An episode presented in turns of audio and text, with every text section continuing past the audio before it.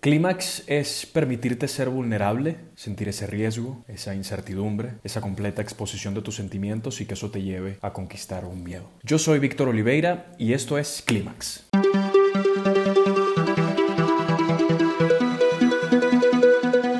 Estás escuchando Clímax, un podcast dedicado a los profesionales detrás de la escena, el trabajo del artista sobre sí mismo los impulsos creativos, pensamientos y emociones que nos llevarán al clímax con Jorge Durán.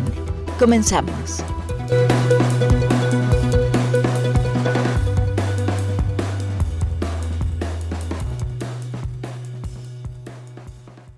¿Sabías que Venezuela tuvo la novela más vendida del mundo? Así es, Cassandra es la novela más vendida y vista en el mundo entero, con altos números de rating en 128 países. La telenovela duró 150 episodios y fue sumamente exitosa en países como Rumania, Macedonia, Rusia, Bulgaria, Italia, Indonesia y Japón, además de haber sido doblada a más de 10 diferentes idiomas. Y con este dato curioso, comenzamos Clímax, una novela tan exitosa como nuestro invitado de hoy. Él nació en el norte de Venezuela, a unas dos horas de Caracas aproximadamente, en Valencia, Carabobo. Él es actor de cine, teatro y televisión. Comenzó sus estudios de la mano de la reconocida directora venezolana Elia Schneider en la Academia Stella Adler en Los Ángeles, ciudad en donde además trabajó con diferentes compañías de producción, sin imaginarse que México ya lo estaba esperando con los foros abiertos. Claro que no fue fácil, pero para él nada es imposible. Lo hemos visto en las series Ron Coyote Ron, La Bandida, El César. Su nombre era Dolores, La Guzmán y Hernán, donde interpreta a Blas Botello, el adivinador de Hernán Cortés. A él lo conocí precisamente en esa clase de Estela Adler, siempre con comentarios muy atinados hacia el trabajo de los demás y con un sentido del humor muy inteligente que lo caracteriza. Él es Víctor Alejandro Oliveira. Bienvenido a Clímax, Víctor.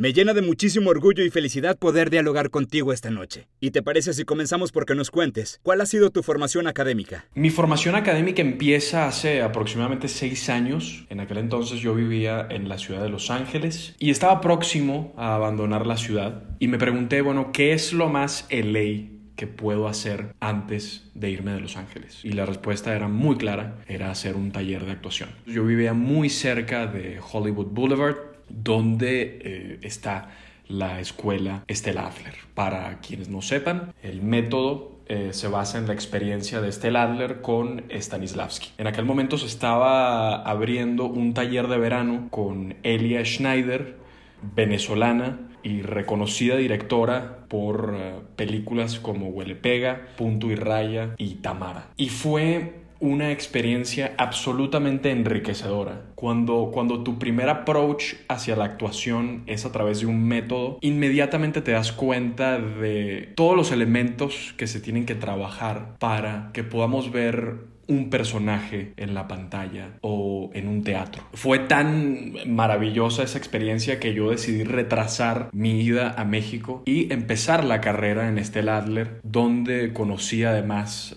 maestros maravillosos. Eh, destaco a uno en particular, a Kennedy Brown, con quien estuve en clases de movimiento, Movement Class. Y bueno, no pude terminar la carrera porque era era muy costoso. Me vine a la Ciudad de México, empecé a hacer algunos talleres en Casa Azul por recomendaciones de algunos compañeros y eh, actualmente hago talleres de actuación gracias a una maravillosa escuela que se llama Casa Espanda, dirigida por Ana Mancera. Y es casualmente en Casa Espanda donde me reencuentro con Kennedy Brown y con Daniel Damusi, grandísimo actor, eh, mi coach, es con él con quien desarrollo todos mis personajes en este momento y a quien le debo muchísimo. Víctor, ¿qué diferencias laborales encuentras entre los países en los que te has desenvuelto como actor? Las diferencias laborales más importantes entre Ciudad de México y Los Ángeles, que son los dos eh, grandes mercados en los que he trabajado, son el énfasis y la rigurosidad en las normas y procesos de casting. Doy un ejemplo perfecto de esto. Yo trabajé en una serie que se llama Teen Wolf en Los Ángeles, que se producía en aquel entonces para MTV. Hoy me parece que se puede encontrar en Netflix. Y el proceso de casting para Beats era absolutamente riguroso. Se les hacía casting, se les hacía callback. ¿Y esto qué le permite a la producción? Bueno, uno, tener la seguridad de que el actor que va a estar en el set es efectivamente un actor profesional y que se puede adaptar a las exigencias de un director. Y al actor le permite tener muchísima más seguridad porque sabe perfectamente el personaje que tiene que desarrollar, sabe perfectamente la línea que tiene que decir en la escena.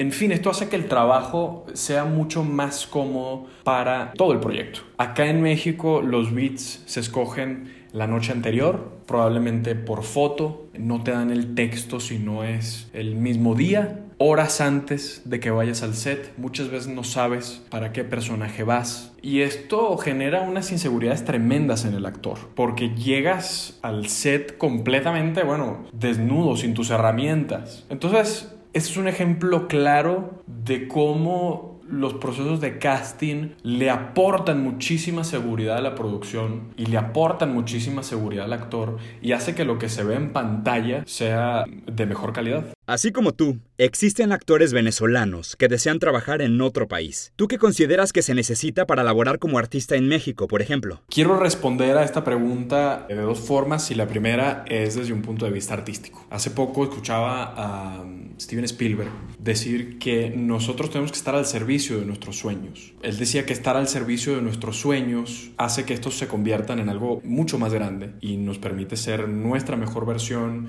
nos permite vencer miedos y bueno, rebasar obstáculos. Y desde un punto de vista artístico, esto es muy positivo. Saber que estamos trabajando en pro del arte y no de la fama o del éxito. Y desde un punto de vista práctico, es importante que todo actor venezolano o de cualquier nacionalidad sepa que el nivel actoral que maneja México es muy alto. Pasamos por Diego Luna, Gael García Bernal, Tenoch Huerta, Yalitza Aparicio, Jorge Guerrero, Gerardo Taracena, Cecilia Suárez, Mariana Treviño. Entonces el primer consejo es la preparación. La gran virtud del actor es estar preparado, sin lugar a dudas. Y también es importante agregar un poco de pesimismo. ¿Por qué digo esto? Hace poco leía sobre, sobre Séneca y Séneca decía que, bueno, el hombre al despertarse tenía que imaginarse todas las cosas malas que podían suceder en ese día. Porque si se las imaginaba y le llegaban a suceder, la persona iba a estar preparada para lidiar con esa situación. Y volvemos al punto de la preparación. El actor tiene que estar preparado para que le cambien el texto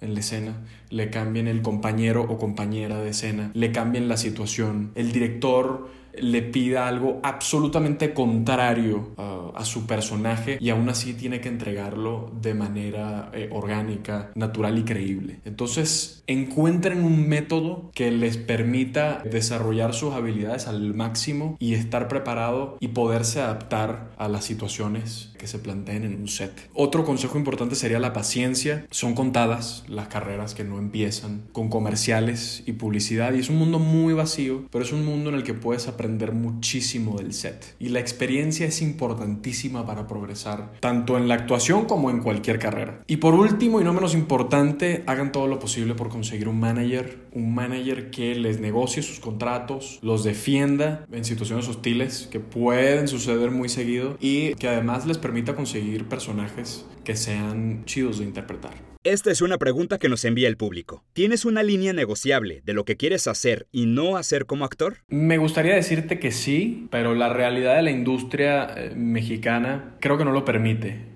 sobre todo a los actores en ascenso, espero ser yo uno de ellos. A nosotros no se nos da el guion antes de ir al casting, apenas se nos da una escena y a partir de allí hay que sacar muchísimas conclusiones. Entonces, por lo general, los actores, y me incluyo, tendemos a aceptar trabajos sin tener mayor información sobre el proyecto. Ahora bien, yo recuerdo, por ejemplo, en mi primer año, que eh, se me ofreció un papel en la película de Francisco del Toro, Pink, una película absolutamente homofóbica. Y pues en ese caso evidentemente dices que no, porque es algo que atenta contra tus valores y la humanidad. Y todo el que se llame actor, a mi parecer, nunca debe aceptar proyectos de ese estilo. Aunque entiendo las circunstancias de muchos. Muy bien, Víctor. Y ahora no puedo dejar pasar este momento para preguntarte, ¿cómo fue el proceso para llegar a la serie Hernán? El proceso para llegar a Hernán, por un lado, fue fortuito. Recuerdo, eh, esto fue en septiembre del 2018, fui a la Asociación Nacional de Actores acá en la Ciudad de México a buscar un cheque por mi trabajo en la bioserie de Alejandra Guzmán. Retiro mi cheque y voy bajando las escaleras y veo una puerta que dice Oficina de Empleos. En aquel momento era presidida por el actor David Reconret. Decido entrar, me siento con él y me dice de inmediato, está buscando gente de tu perfil en Reza Casting para una serie histórica. Bueno, corte A, estoy en Reza Casting, me dan cita para las 10 de la mañana del día siguiente y bueno, esa noche me la pasé viendo conferencias de prensa de Rafael Nadal porque mi mayor preocupación era interpretar un acento español creíble y natural. Y me sentí muy cómodo a la hora de hacer el casting. Traté de hacerlo honestamente con la mayor naturalidad posible, pero eh, nunca pensé que me llamarían. Nunca, nunca pensé eh, que, que me iban a dar la oportunidad como venezolano de interpretar a un soldado español en la, en la conquista de México. Eh, lo cierto es que en noviembre de ese año, dos meses después de hacer el casting, recibo la llamada de Chelly, eh, directora de casting de Reza Casting, eh, diciéndome, Víctor, te quedaste con el personaje de Botello y el rodaje inicia en febrero. Evidentemente no lo podía creer, pero ya justo al día siguiente empecé a trabajar en el personaje. Para quienes no sepan, Botello fue el adivinador y astrólogo de Cortés y es muy conocido porque predijo la noche triste. Él le informa a todos los soldados que tienen que abandonar Tenochtitlan o de lo contrario todos van a morir. Y no había eh, mayor información sobre el personaje. Entonces fue, fue, un trabajo que prácticamente nació de cero, lo cual a mí me encanta porque puedes utilizar tu imaginación para llenar todos los huecos del personaje. Para mí Botello era claramente eh, un soldado muy ansioso, muy temeroso, a pesar de que era un gran combatiente, pero sus dotes de combate tenían que ver más con la supervivencia. Fue una experiencia maravillosa y todavía no me puedo creer aquel día en el que tuve la primera lectura con Julián de Tavira, Oscar Jaenada, Víctor Clavijo, que hace un trabajo espectacular, Michelle Brown, Miguel Ángel Amor, Almagro San Miguel, Antonio Trejo, Isabel Bautista, en fin, un cast maravilloso y es una de las experiencias que más me ha aportado confianza, sobre todo a la hora de interpretar otros personajes. Víctor, yo sé que eres un artista muy completo, pero te voy a poner a pensar un poco. ¿Actuar, dirigir o producir? ¿Con qué parte de tu profesión consideras que alcanzas el clímax? Las tres son profesiones muy nobles. Yo he tenido la oportunidad de ser primer asistente de dirección, director y productor de algunos proyectos, pero definitivamente yo alcanzo el clímax es con la actuación. Preparar un personaje, sentir sus emociones, su llanto, su risa, todo lo que le provoca su pasado, empatizar con la realidad con la que le toca vivir eh, dentro de la historia. Y además yo he sido una persona muy afortunada. Eh, como decía en la respuesta anterior, a mí me tocó interpretar a un personaje como Botello, un astrólogo, un adivinador, en tiempos de conquista, todo lo que pudo haber sentido este individuo al llegar y ver las pirámides de Tenochtitlan, todo el compromiso que tuvo que sentir ante esta revelación que se le presentó en sus ojos de decir, bueno, tenemos que salir de Tenochtitlan esta misma noche, de lo contrario, todos vamos a morir. El personaje además predice su propia muerte en esos eventos. Entonces, claro, sentir esas emociones es absolutamente enriquecedor y, precioso. Ahora mismo, por ejemplo, estoy interpretando eh, un sociópata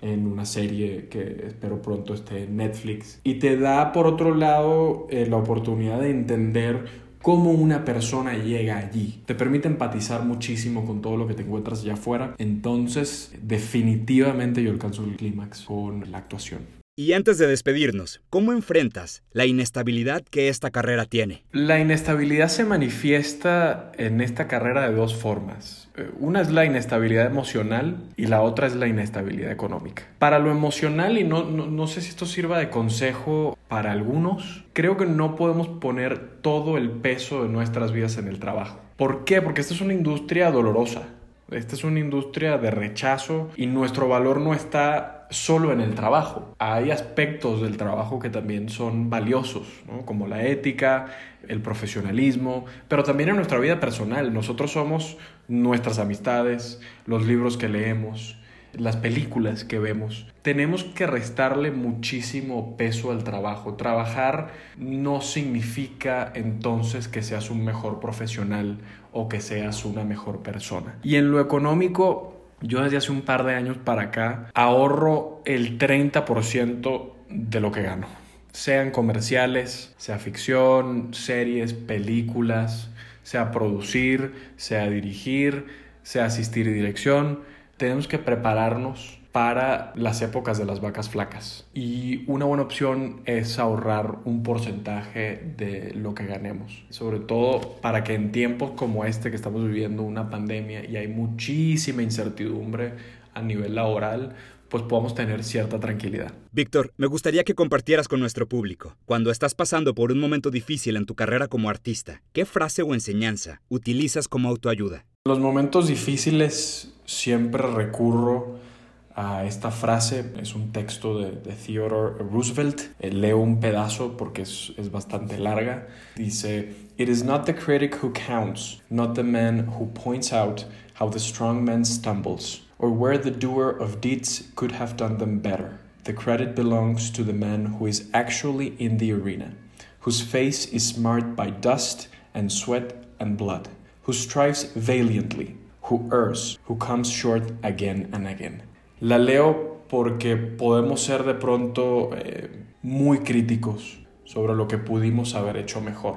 Y la verdad es que tiene muchísimo valor lo que hacemos como actores. Ponernos frente a una cámara, exponer nuestros sentimientos, exponernos a nosotros ante ojos de desconocidos. Entonces, siempre es un buen momento de reflexión saber que hemos dado lo mejor y que ya la decisión no depende de nosotros. Mi querido Víctor, ha sido un verdadero placer que nos hayas compartido grandes momentos de tu carrera como actor. Me encanta verte siempre motivado en tu profesión y logrando todas tus metas artísticas. Sé que tienes varios proyectos en puerta y solo te quiero decir que esta es tu casa y será muy enriquecedor tenerte de regreso para que nos sigas contando anécdotas del camino que estás recorriendo. Sabes que de corazón te deseo siempre todo el éxito. En la descripción de este podcast se encuentran las redes sociales para que sigan paso a paso todas las creaciones de Víctor. Muchísimas gracias a todo el maravilloso público que nos escuchó. No olviden ver las recomendaciones de teatro en línea, exposiciones de arte virtual, los conciertos de teatro musical, poesía y muchísimas cosas más que semana tras semana recomendamos en nuestras diferentes redes sociales.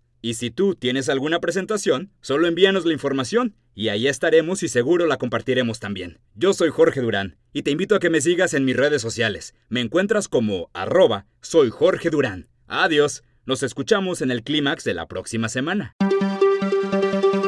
Gracias por sintonizarnos. Recuerda activar la campana de notificación y seguirnos en nuestras plataformas digitales arroba Clímax Podcast y descubre más acerca de la verdad escénica, los diferentes procesos que viven los creativos y la cuestión entre ser o no ser. Esto fue Clímax con Jorge Durán. Nos escuchamos en la próxima.